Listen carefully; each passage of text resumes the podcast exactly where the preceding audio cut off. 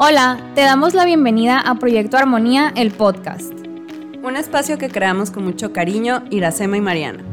Con la intención de abrir la conversación sobre temas que nutren la relación con nosotras mismas y nuestro bienestar de forma integral. Nuestro propósito es cultivar la armonía entre cuerpo y mente desde el amor propio.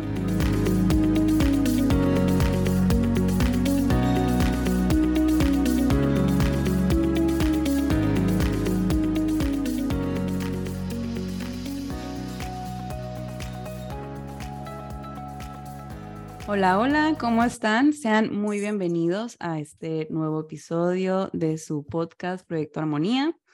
Y bueno, el día de hoy tenemos un tema muy especial con una invitada también muy especial y eh, voy a hablarles un poquito del tema antes de presentarla. Y el tema del día de hoy es la autenticidad. Eh, este tema es algo, el concepto en sí es algo que se está escuchando cada vez un poquito más, lo estamos viendo un poquito más, sobre todo eh, en redes sociales, por el tema de, de que si lo que vemos, qué tan real es, las personas con las que conectamos, qué tan auténticas son. Y está bien hacernos estos cuestionamientos, pero sí darnos unos dos, tres pasitos atrás para ver primero qué es la autenticidad. Eh, hicimos una investigación, como siempre, antes de empezar un nuevo episodio y eh, buscamos qué es la palabra autenticidad. Nos basamos en la Real Academia Española y así, cuando escribes autenticidad, lo que vas a encontrar es que dice cualidad de auténtico. Entonces dijimos, vamos a investigar un poquito más y ahora buscamos auténtico, auténtica y aquí sí ya venía una definición más extendida que dice que es acreditado como cierto y verdadero por los caracteres o requisitos que en ello concurren.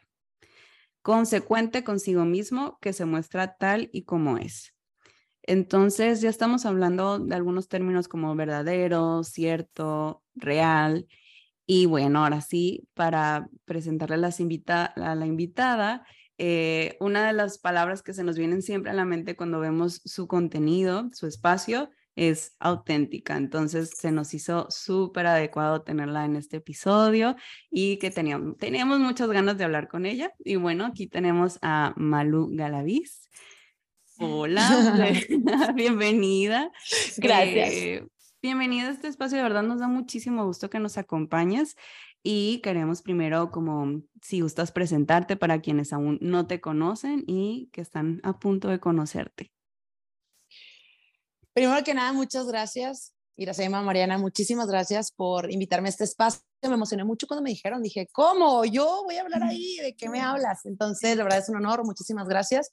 Este, ay, es muy difícil cuando te tienes que presentar a, a ti mismo porque, ay, dices, no quiero caer en lo egocéntrico, ¿no? De que, pues, ¿qué voy a decir de mí? Y tampoco en, ay, bien humilde, pero eh, considero que soy una persona que, que se muestra tal cual es en las redes, este, que le empezó a gustar el tema de empezar a compartir su vida, todo, el, y, y así empecé, este, también un poquito con, con el tema del trabajo y de repente ya era una personita en internet compartiendo y haciendo amigos que no conoce, pero amigos de internet.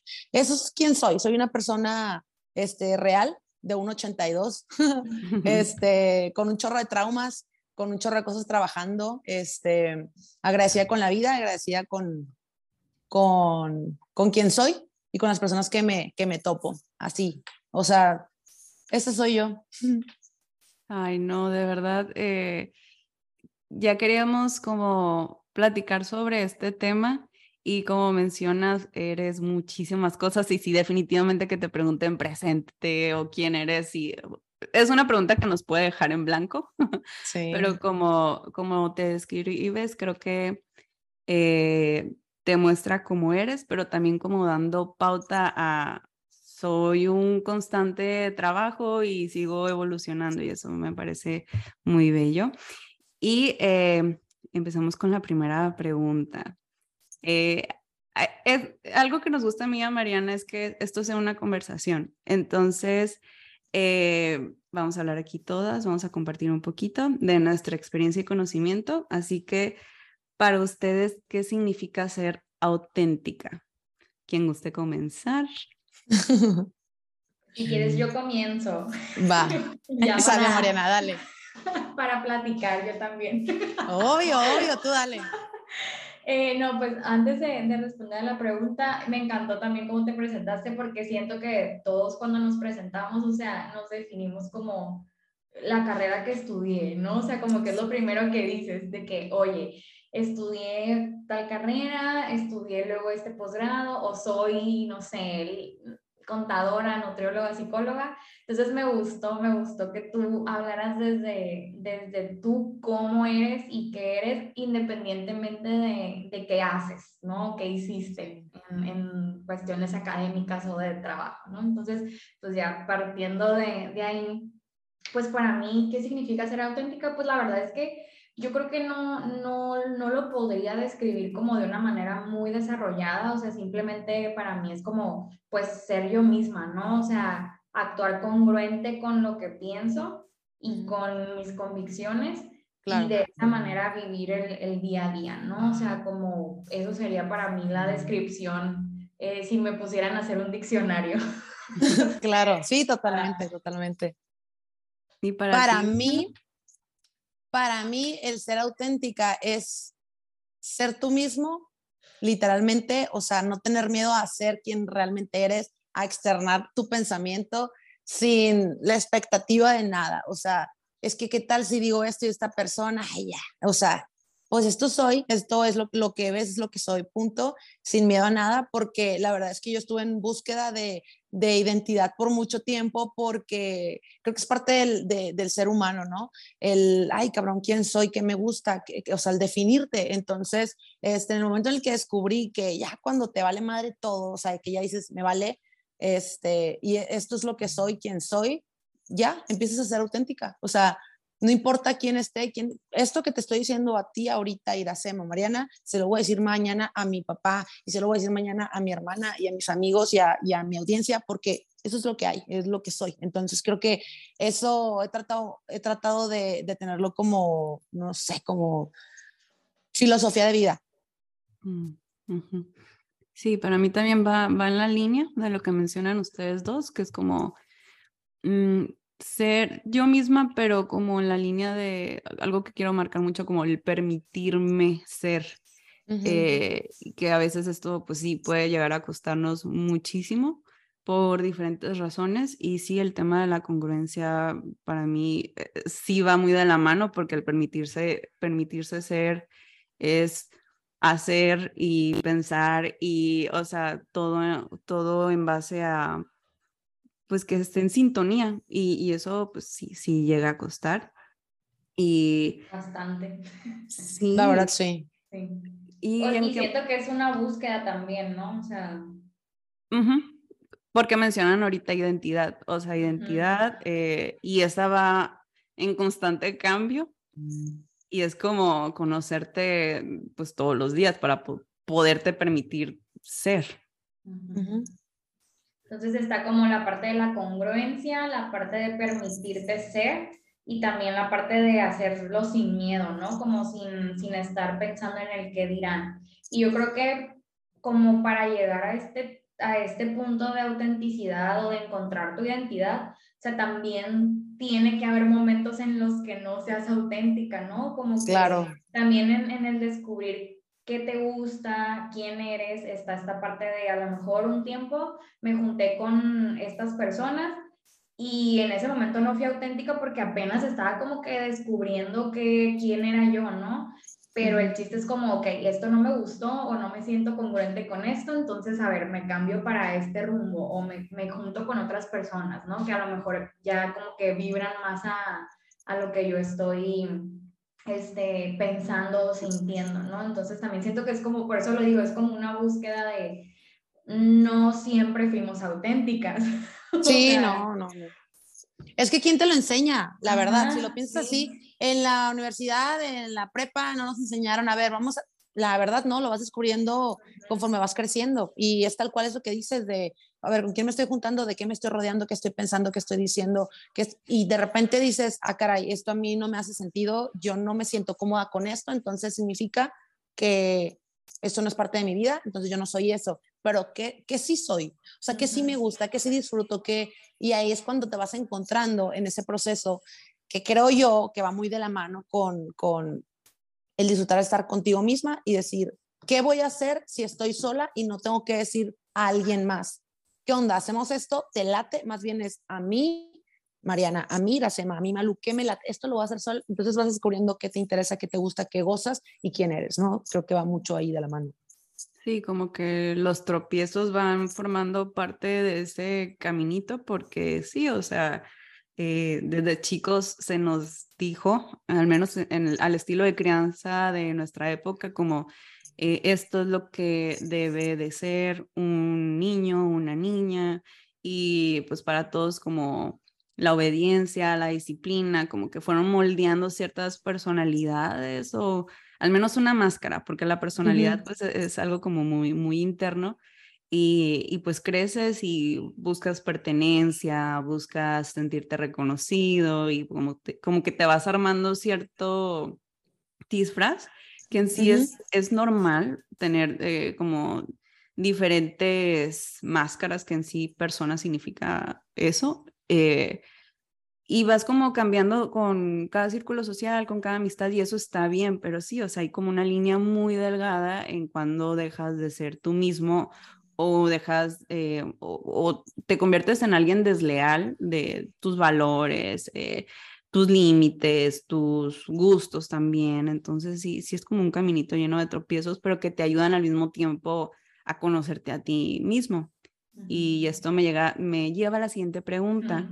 ¿En qué momentos o, o, sí, o en qué etapa de sus vidas identifican que no fueron leales a sí mismas o que dejaron de, de un a un lado su autenticidad? Ay, qué buena pregunta. Yo siento que una de las etapas en las que yo dije, güey, ¿por qué dejé de ser yo? O sea, ¿por qué me dejé influenciar por alguien con quien compartía gustos, sí, pero yo no era esa persona y estaba haciendo cosas para ser, em, para ser aprobada, para ser validada por esa persona. Tuve un novio en la universidad, la verdad era una persona muy inteligente, todo lo que tú quieras, pero había ciertas cosas que él pasivo agresivamente me decía como hasta para yo cuidar la forma en la que me vestía, ¿sabes? Y entonces ahí es cuando yo, después de que terminó esa relación, me doy cuenta de, güey, ¿por qué está haciendo eso? O sea, qué hueva que yo me vestía de perlitas, colores pasteles, cuando a mí eso me caga actualmente y nunca han sido mis cosas favoritas. O sea, no me gusta vestirme de colores pasteles, no me gusta vestirme de perlas, no me gusta vestirme de como sweet. De repente pueda, puede aplicar para alguna ocasión, pero hasta si me pongo escote o no me pongo, si me pongo tacón o no me pongo, porque el güey era más chaparro que yo. Entonces, en esa etapa de mi vida, en la universidad, tenía unos 21 20 años, siento que no fui leal a, a mi esencia. O sea, como que me dejé influenciar muy cabrón por una persona que yo quería mucho, este, no me di cuenta, digo, estaba más chica, este, me gustaba mucho algunas cosas que esta persona me compartía, me parecía una persona interesante, inteligente, pero yo me sentía menos que quería su aprobación, de, oye, vamos a ir a la cena o a la comida, o te voy a presentar a mi abuela, a mi, pero, oye, nada más te digo, este, para que no te veas escotada ni nada, cuando esas cosas, o sea, micromachismos también, ¿no? Pero esas cosas ni siquiera debían haber salido de su boca. Entonces, pasivo-agresivamente, como que yo iba amoldándome a lo que esta persona este, eh, fuera a querer necesitar, o sea, fuera como a gustarle, como que yo decía, ok, yo me adecuo a lo que tú digas. Entonces, esa fue una etapa. Otra etapa fue en el momento en el que empiezo a hacer contenido, inicialmente era para vender en el trabajo en el que estuve, que era vender joyas. Entonces, yo decía, si quiero tener congruencia, si quiero tener una credibilidad, yo tengo que mostrarme como una persona totalmente profesional, pelito agarrado, la niña más fina, más educada, este, un, un buen lenguaje corporal, un buen todo, ¿no? De que es que los, los clientes están confiando en hacer transacciones grandes con una chava. Si yo me pongo, pues como soy, de que, ¿qué ole? O sea, no van a creer en mí. Entonces necesité ser profesional, que creo que no es que no haya sido leal a mí, sino que me metí mucho en ese rol, o sea, de que me metí mucho, me puse mucho la playera de yo soy una empleada que ama su trabajo y que soy muy elegante al hablar. Entonces me metí tanto en ese rol que cuidaba mucho el, ay no, no voy a decir groserías, ay no, pero no voy a decir esto porque, se, ay no, es que mis uñas que no se vean y es que no me quiero ver muy chola diciendo esto. Es como que cuidaba mucho eso. Y yo, imagen de que la chava está de, de esposas desesperadas de que ni un pelito parado, o sea, excesivamente, ¿no? Entonces, empiezo a ocultar mi vida, mi vida personal, este, mi cuenta de Instagram le cambié el nombre como tres, dos veces para que nadie me fuera a encontrar y no fueran a descubrir quién realmente era. Una chava que le encantaba la fiesta, le encantaba el pedo, que habla un chorro y que le gusta echar fiesta, que, o sea, si me explico como que si es que si me encuentran, qué pena con los clientes, entonces no es que deje de ser, de, de, deje de ser yo misma, pero sí estaba muy enfocada en tener la aprobación de mis seguidores, de de Instagram de, es de que, me siguen porque soy una persona profesional. Entonces, como que están solo enfocada en, no, no, no, esto no lo voy a subir, no, no, que no vayan a ver, que no vayan a decir, que, que no me agreguen porque van a decir, no, no van a creer en mí. Entonces, como que fueron, creo que esas dos etapas fueron clave para yo poder decir, ay, ya, güey, ya. O sea, no todo el tiempo tengo el pelo perfecto, a veces traigo el pelo así y sigo siendo una persona, sigo siendo yo, o sea, sigo, sí me explico, creo que eso fue clave en mi vida y cuando ya dejó ese trabajo, que fue un trabajo maravilloso, increíble, estoy muy agradecida de haberlo tenido, pero creo que pude voltear atrás y decir, no, güey, es que te estabas poniendo de más la playera, la camisa del trabajo y estabas dejando de lado el ser tú genuinamente. Creo que esos como que son, fueron, son dos momentos claves en mi vida. Y es que estaba ahí relacionado el tema del trabajo y, y como... Eh, esto que se nos ha dicho del que es ser profesional, o sea, se me venía a la mente un poquito como el tema de los tatuajes para los psicólogos, que es como, tienes un tatuaje, o sea, y, o ves la mirada de que tú no, no, se me olvidó tapármelo, o sea, eh, sí, es el tema de la, de, del equilibrio entre la autenticidad y el profesionalismo, sí, sí es un tema. Y tú, Mariana, ¿qué pensaste? Ay, pues me pasó algo similar que, que a Malo, o sea, también en la universidad, típicos los novios de universidad, ¿no? O sea, errorcitos ahí.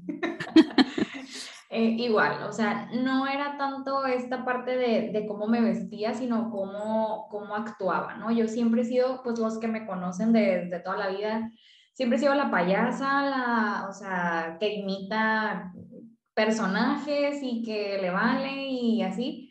Entonces yo me acuerdo que, que, con él sí tenía, o sea, yo que cuidar mucho todo lo que decía porque, o sea, ay no, o sea, qué vergüenza, ¿no? O sea, qué vergüenza la broma que dijiste o qué vergüenza la voz que imitaste, ¿no?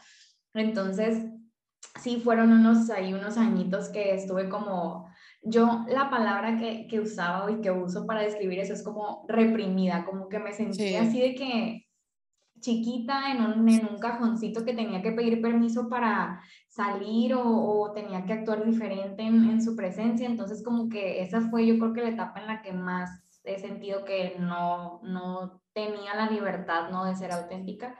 Porque creciendo y, y en mi entorno familiar, la verdad es que nunca ha sido como tal un problema, pues, o sea, siempre hubo como esta parte de dejar de ser y de que desarrolles tu personalidad y todo. Entonces, yo creo que fue más como esta parte en, estas relaciones, ¿no? Este, amorosas.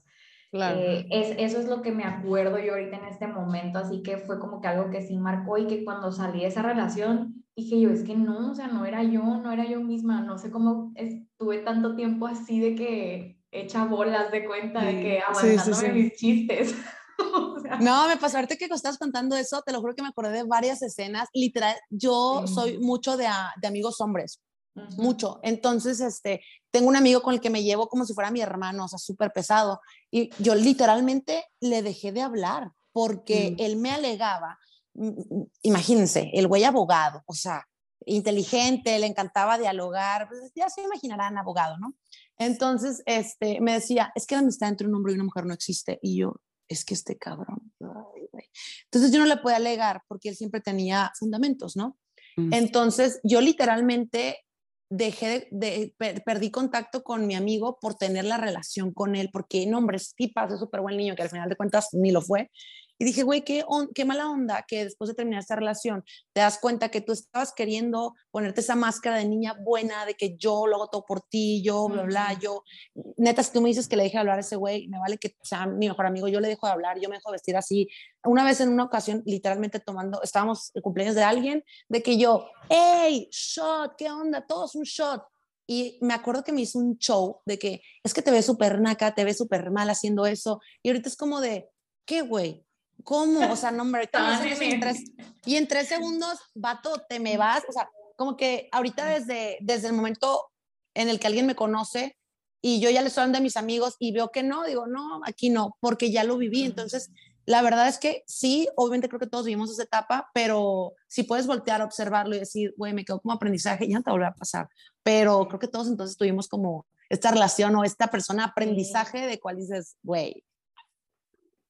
Sí. es que es doloroso entrar a, a un molde, o sea, yo me imagino como a fuerzas todo queriendo que que se cumpla la expectativa de lo que yo tengo en mi mente, o sea, como que... Y es bien cansado porque tienes que pensar dos veces antes de hacer todo. O sea, yo creo que también entra esta parte de que cuando eres auténtica, todo sale como muy natural, muy mm, espontáneo, ¿no? Y entonces cuando estás en estos lugares o momentos o con personas en que no puedes ser tú misma, es como, a ver, o sea, es un cansancio mental de, no, esto no lo puedo decir, esto sí, esto lo voy a decir de esta manera, no, no puedo actuar así. Entonces, como que, o sea, es una constante como pelea contigo misma. Sí, exacto. Una, carga mental y a veces uno puede caer en la trampa de decir, ok, voy a entrar a ese molde, a esa expectativa, para que esto no me estrese más, para que no haya problemas, pero es un vasito que se va llenando, o sea, se va llenando y tiene como sus, consecuencias. Eh, en mi caso, no, no tuve esa situación en pareja, pero sí en lo familiar. Y pues eso dio para que luego fueran el tema de las amistades, donde en lo familiar sí me permitían, mm. pero había como esta expectativa de ser la niña no problema, o sea, ser la, la buena. Entonces, eh, que entra en ser la buena, pues no enojarme, cumplir expectativas, ser complaciente y, y eso pues luego lo, lo llevé al tema de las amistades también, o sea, mostrarme enojada, imposible que lo fueran a ver, pero realmente mi carácter es, es, es determinado, o sea, si hay algo que no me gusta, se va a notar. Sí, eh, mis valores también son como, los conozco muy bien.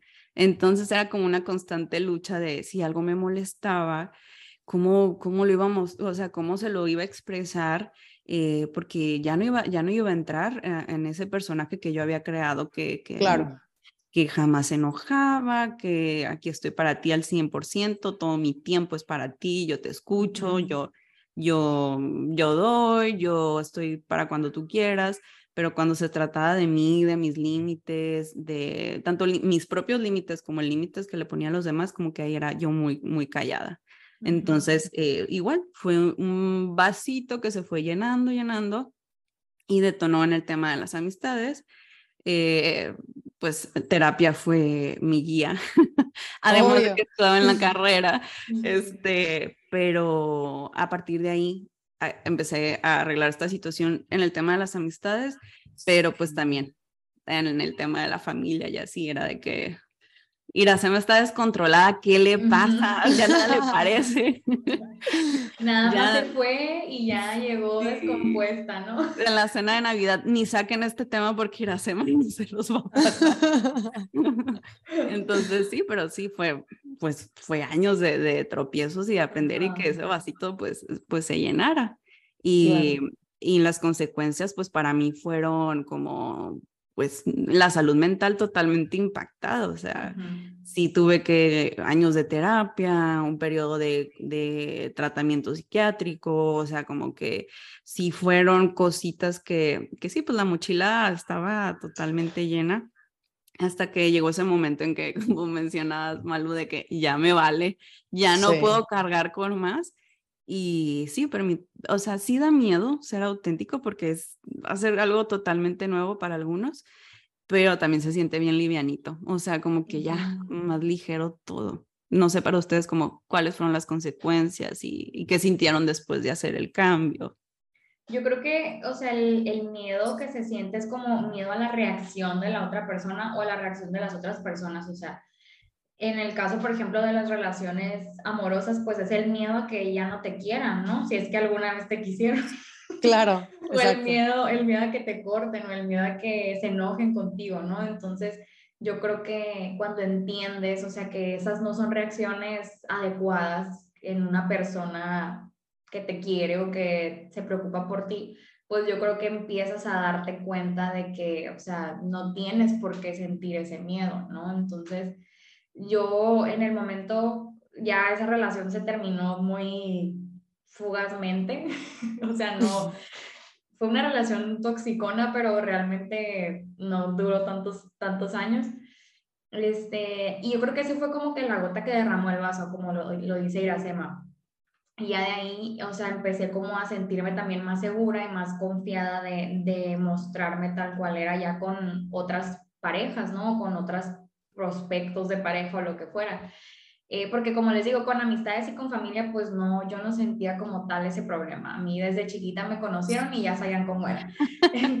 Entonces, este, eh, yo creo que pues como beneficios es, es que, como dices, Iracema, o sea, te sientes ligera, o sea, sientes que realmente las personas que te quieren y que están contigo es porque, o sea, quieren lo que eres, ¿no? Y, y no estás como que constantemente actuando y temiendo a que, ay, a ver si no se me sale la verdadera yo, ¿no? O sea, entonces como que es esta parte de ser más, más este, espontánea, que siento yo que en cualquier tipo de relación, tanto familiar como amorosa y como de amistad, eso se agradece mucho, ¿no? Como esta espontaneidad y, y este ser sincera contigo, pero también con los demás, ¿no? Entonces, pues para mí fue algo súper padre.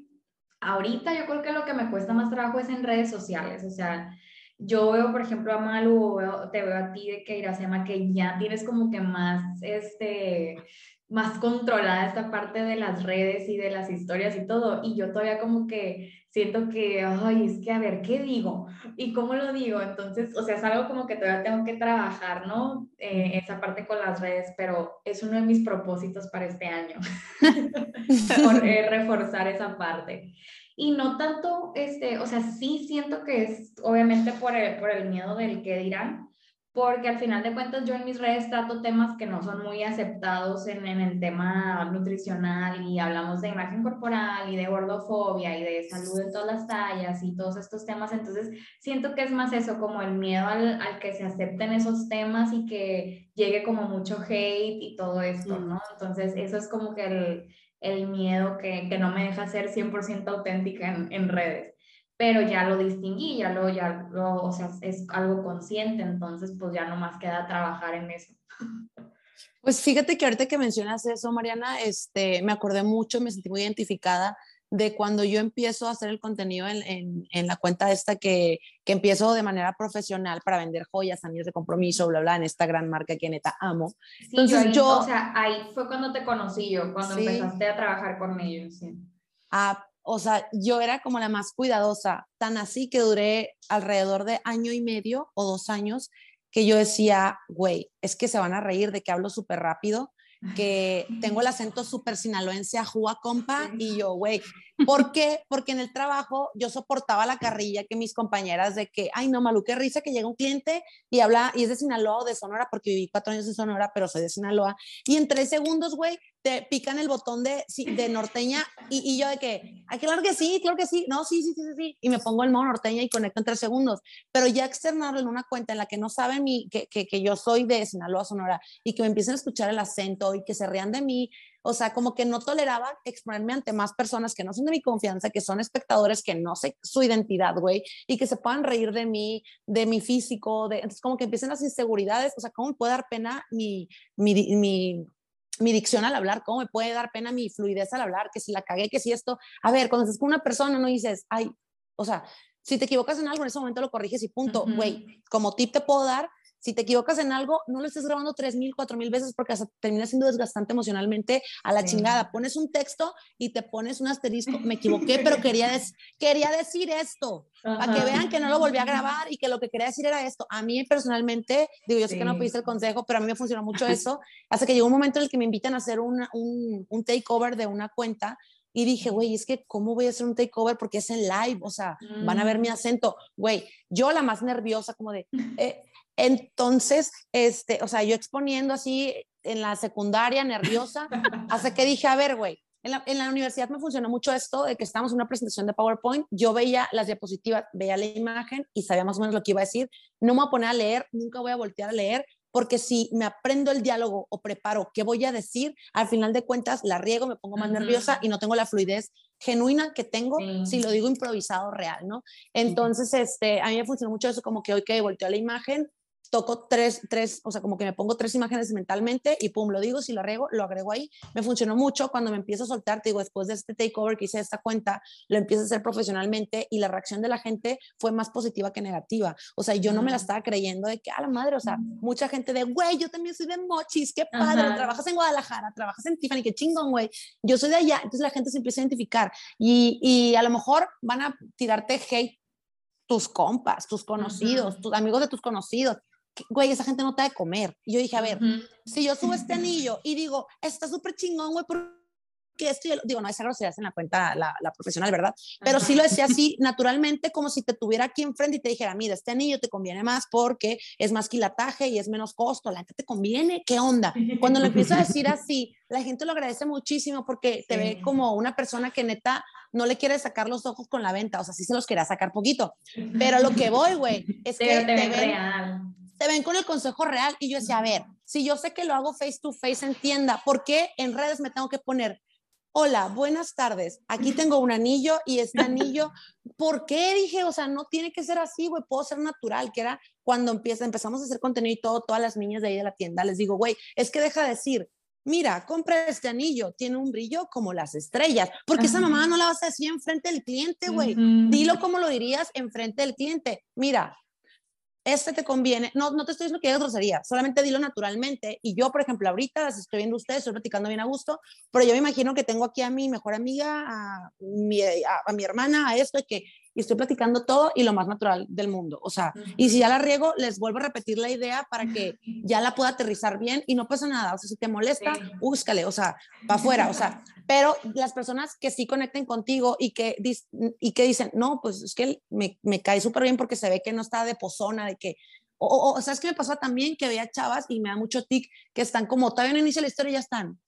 Hola, ¿cómo están? Eh, es que espero que estoy, o sea, y están así como posando, morra, di lo que quieras decir ya. Entonces, como que eso a mí me funcionó mucho, no estar como de pozona, de que sí, hombre, traigo aquí mocos y te vale, traigo aquí un grano.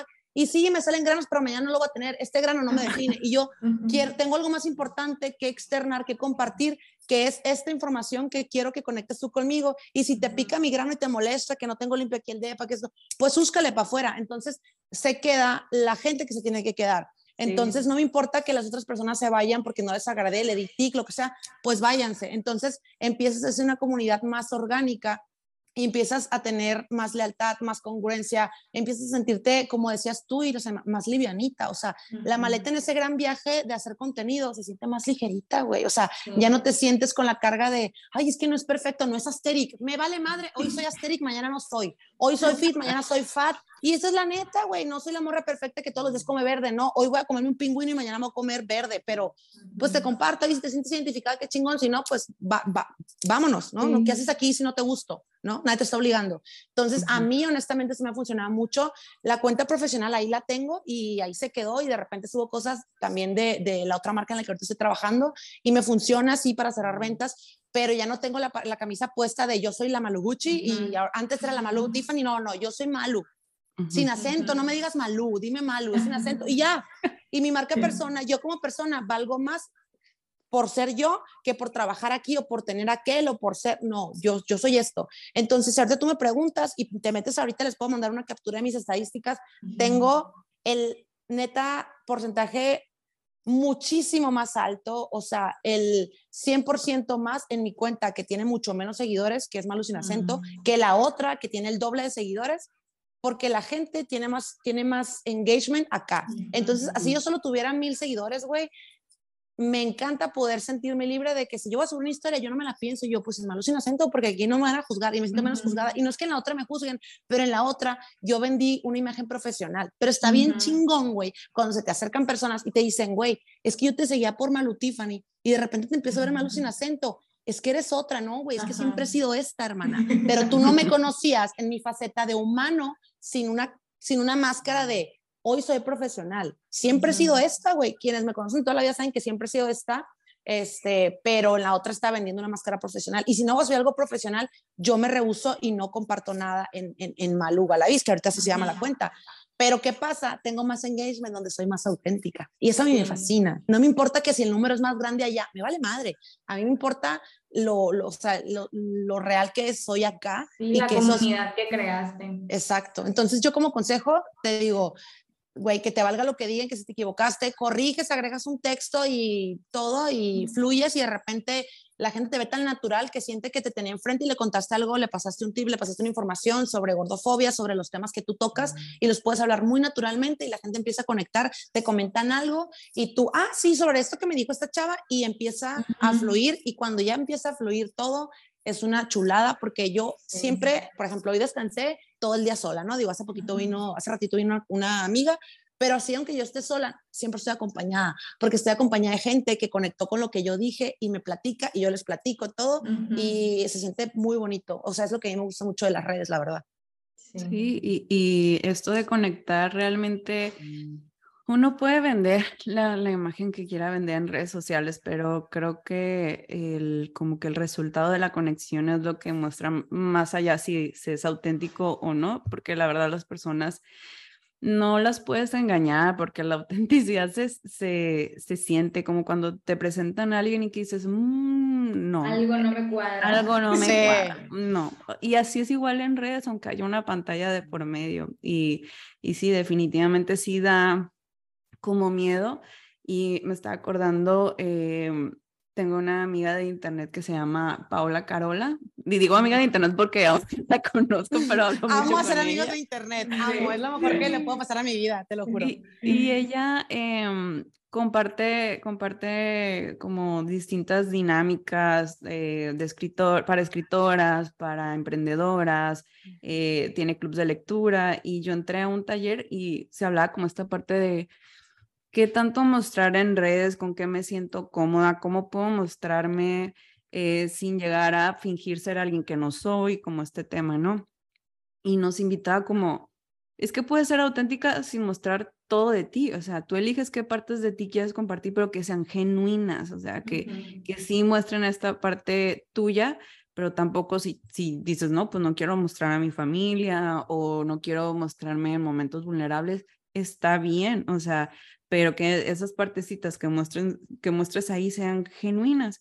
Y es porque como que a veces hay mucha, como que a veces se polariza, ¿no? En redes sociales como eh, una imagen que no soy o una imagen donde muestro mucho, pero hay todavía en una línea de por medio de que uno decide con qué se siente cómodo compartiendo, pero sigo siendo una persona genuina.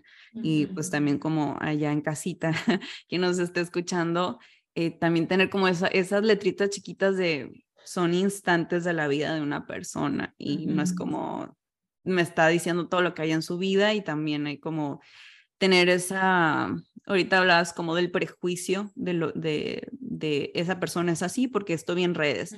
En parte sí, pero también va a haber partes de su vida que no va a mostrar y, y también está bien porque también creo que que ahora se empuja mucho como a compartir situaciones de vulnerabilidad, eh, cuando eso es como una decisión muy de, de, cada persona y nadie está obligado a, a mostrarlo como para que digan que soy auténtico, ¿no? Sino ahí eso sí entra en, en, en, otro saquito donde cada quien pues, pues lo decide. Sí, sí totalmente.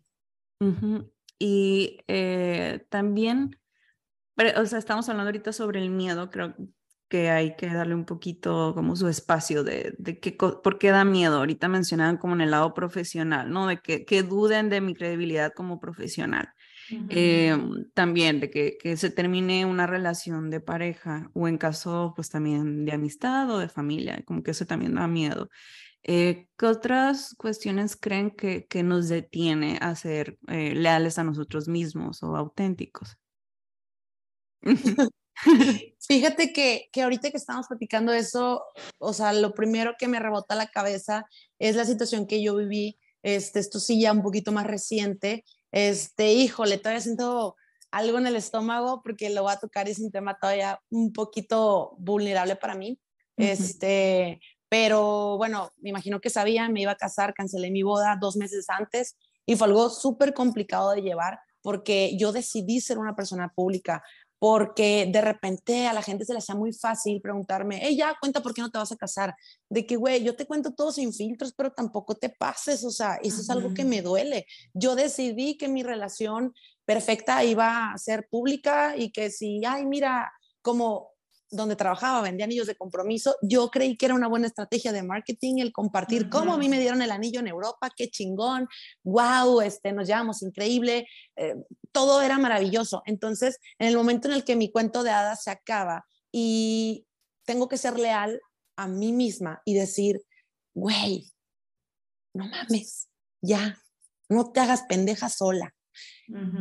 Ya, güey, se te acabó este vas a tenerte que mostrar en redes sin tu pareja, sin tu boda de ensueño, que, ay, güey, nos vamos a casar en la playa, era el sueño de los dos y se va a cumplir todo. La realidad es que no vas a desaparecer Internet, que en algún momento yo quise desaparecer Internet, yo borré redes de todo, nada más la única cuenta que neta no borré fue la de, la de, la del trabajo, porque pues tenía transacciones a medias, gente que podía dudar de justo de mi congruencia, de mi credibilidad, de mi confianza, si yo borraba esa cuenta me empiezan a llegar anónimos súper feos, güey, empiezo a recibir bullying y yo, ¿qué la madre? O sea, ¿qué voy a hacer? Entonces fue muy, muy complicado, pero fue una batalla que dices, güey, lo pude llevar, este, y no pasó nada, no me morí de eso, pero el mostrarte vulnerable, decir, sí, la neta no me casé y que el momento en el que ya le digo a mis papás, le digo a, a mi círculo más cercano, y ya en redes fue de, ¿te vas a casar? No, ya, ya lo dije, no te voy a dar detalles. Es que tú decidiste, sí, yo lo decidí, pero también decidí que les voy a compartir hasta donde yo quiera, que les voy a transmitir lo que yo permita, lo que, o sea, a, ponerte, a ponerle también límites a las otras personitas que están del otro lado de la pantalla, que la verdad también a veces me mandan cosas que yo digo, wow, no los merezco, no merezco esta gente que, que me trata, que me escribe, que me manda tan buena vibra, pero este, digo, yo lo creé, entonces tengo que saberlo manejar. Entonces, este, el momento que yo digo, güey, sí, también tengo que exponer en redes que no, para que no me estén preguntando, para que no se quieran meter, para lo que sea, este, fue muy, muy complicado, pero neta, el serte fiel a tus decisiones,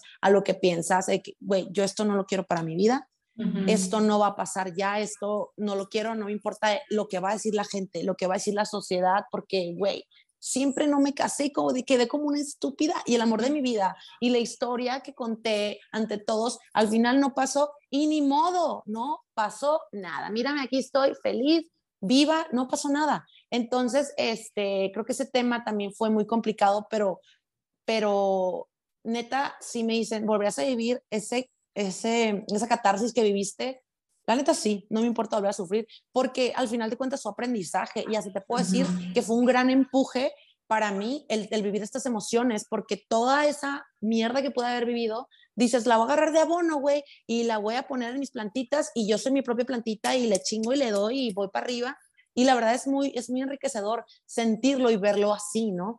Pero honestamente, sí, para mí fue todo un tema. Me desaparecí, te digo, un tiempito, borré por un tiempito las redes porque me estaba consumiendo. Y de repente que hay gente que me manda mensajes, es que amo tu vida, es que me encanta, es que qué padre. Morra, ay, no, que, no, no, cállate, no sabes lo que dices. Si, si tú supieras, neta, si tú supieras. Entonces yo, güey, dejen de romantizar, dejen de idealizar siempre el jardín del vecino va a ser más verde. Eso me lo dijo una persona que yo quiero mucho siempre el, jardín del vecino va a ser más verde. Pero tenemos que dejar, güey, de ver relojes ajenos y decir, ay, es que mira la, pareja perfecta, qué padre que se fueron juntos allá y para acá, y qué padre como le dieron a niño, qué padre que su boda, todo. A ver, güey, no sabe realmente los pedotes que tienen en su casa, no sabe realmente si ella tiene un tema de infertilidad, si tiene un tema de que con sus papás, con los suegros, con como pareja no se encuentran realmente, güey, o sea, no sabemos todo lo que hay detrás, ¿sabes? Entonces, hace poco, yo creo que unos dos meses, me mandaron un mensaje bien diciéndome que no mames tu vida. Y yo, ¿cuál vida? Hermano, yo acabo de retomar mis pastillas para la ansiedad y para la depresión, güey. Cosa que yo no quería, pero traigo otro tema arrastrando de salud ginecológica que me dio para abajo. Yo también no desaparecí de redes por completo porque neta lo intentaba, pero también me di un super break de que ya no exponía tanto, ya no esto, ya, porque estaba muy triste.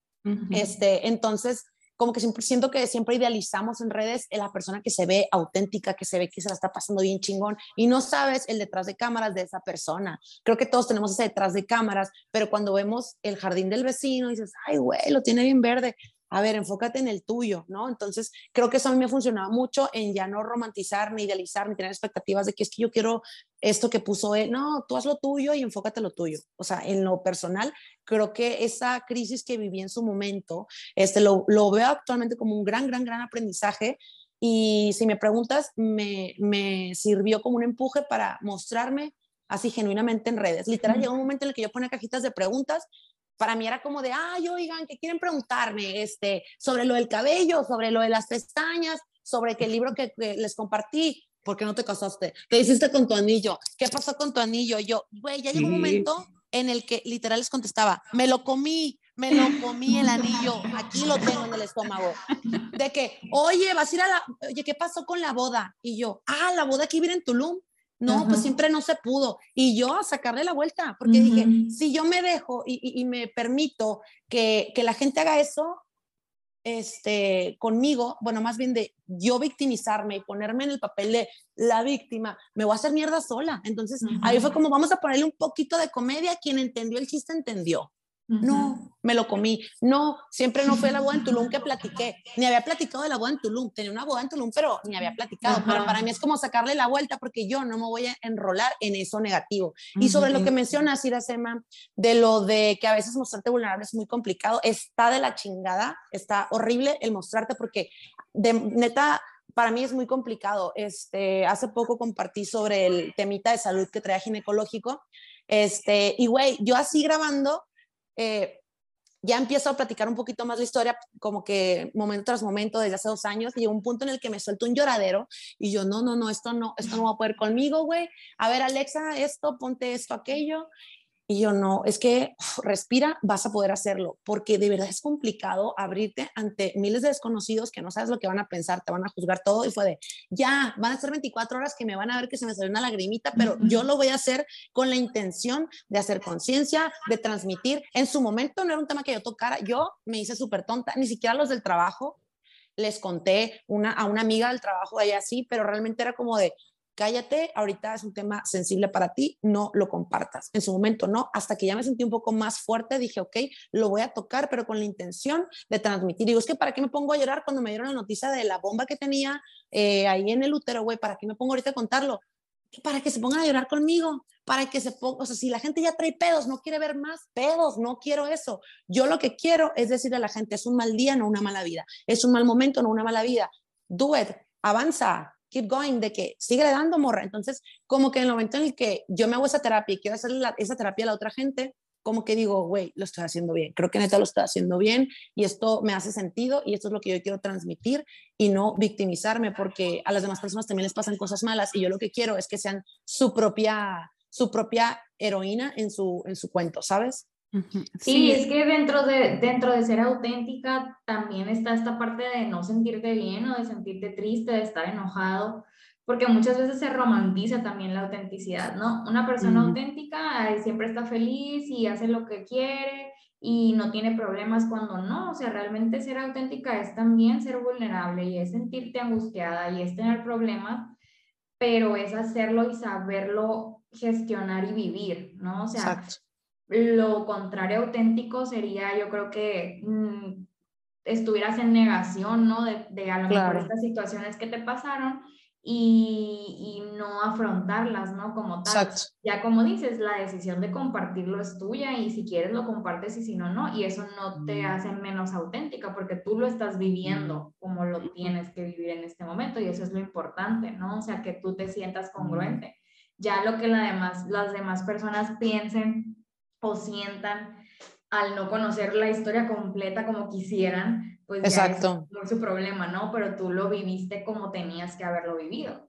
Exacto. Sí, y hay una gran diferencia en reservarte información, ya sea porque la estoy procesando todavía, porque todavía me está cayendo el 20, porque en este momento me encuentro pues herida y cualquier persona herida va y busca su espacio seguro estoy fingiendo una historia o estoy fingiendo una persona, ¿no? O sea, solamente me estoy dando tiempo para tomar una decisión. Y hay un, se me vino a la mente con esto que, que mencionaba Mariana, como em, hay un libro que se llama Los dones de la imperfección de, de Brené Brown y ella, bueno, en varios de sus libros habla sobre la autenticidad, pero en este libro menciona algo que, me encanta y, que se lo compartía muchísimo a las personas que iban conmigo a terapia o incluso también en redes como...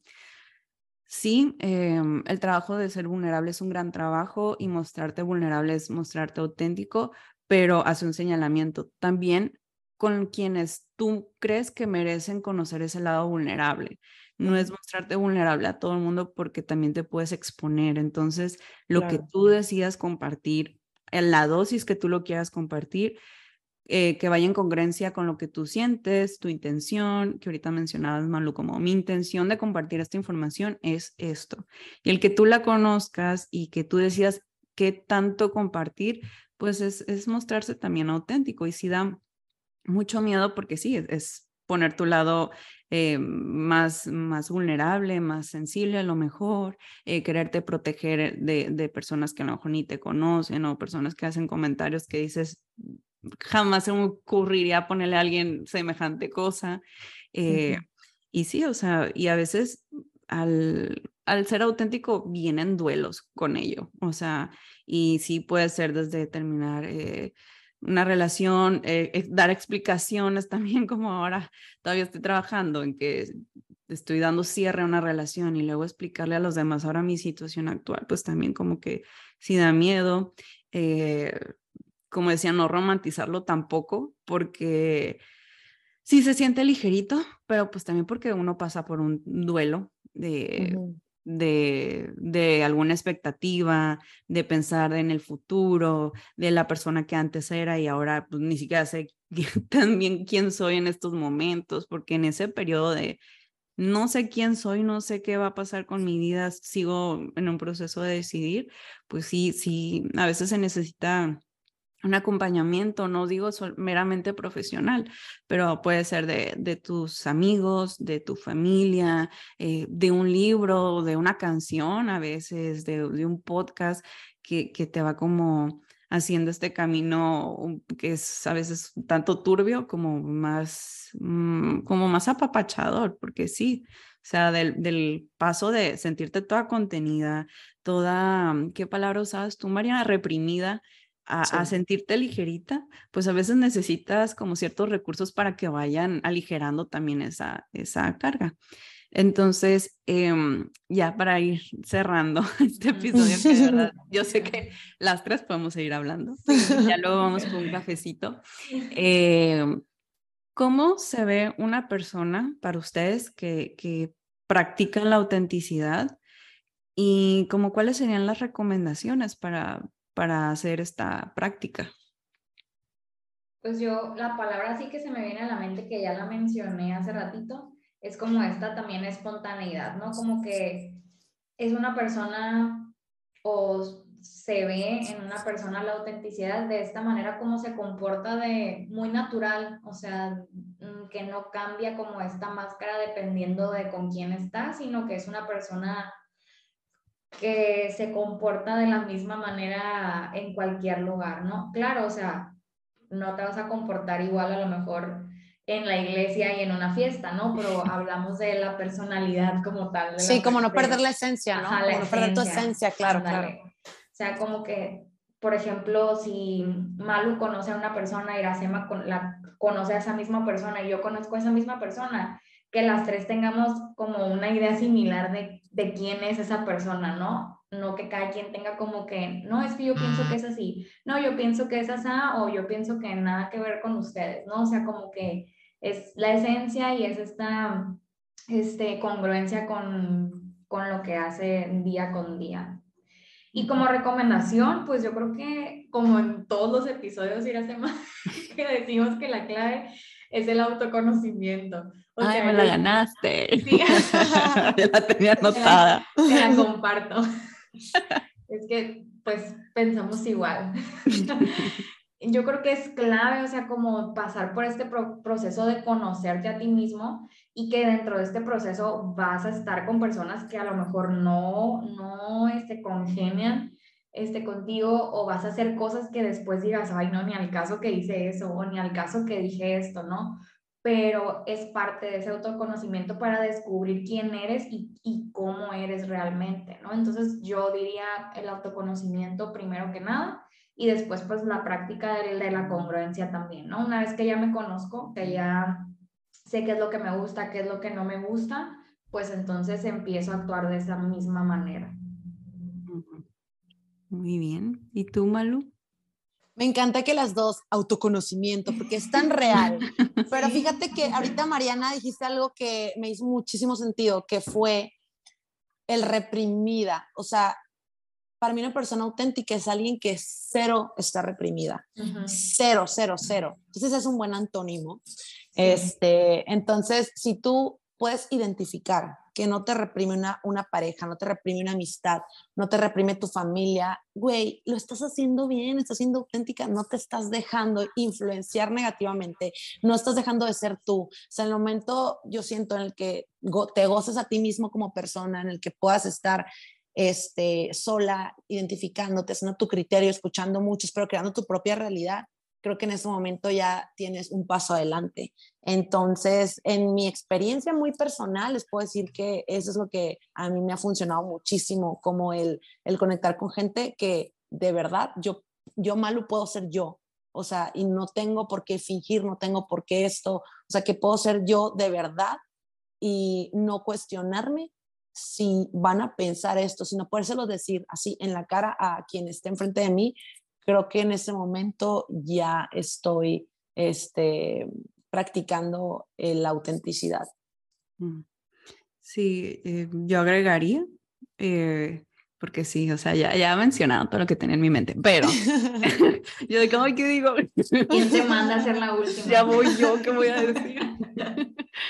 Eh, sí, o sea, la práctica, pero también algo que yo así, nada más agrego es autocompasión, porque ahorita que, que mencionabas lo del jardín más verde, del pasto más verde, eh, o sea, que lo puedes ver desde al lado, también se me viene una metáfora de, de la semilla, la semilla frágil, pequeña, que está en la oscuridad, bajo tierra, y que mucha gente no ve que está sucediendo.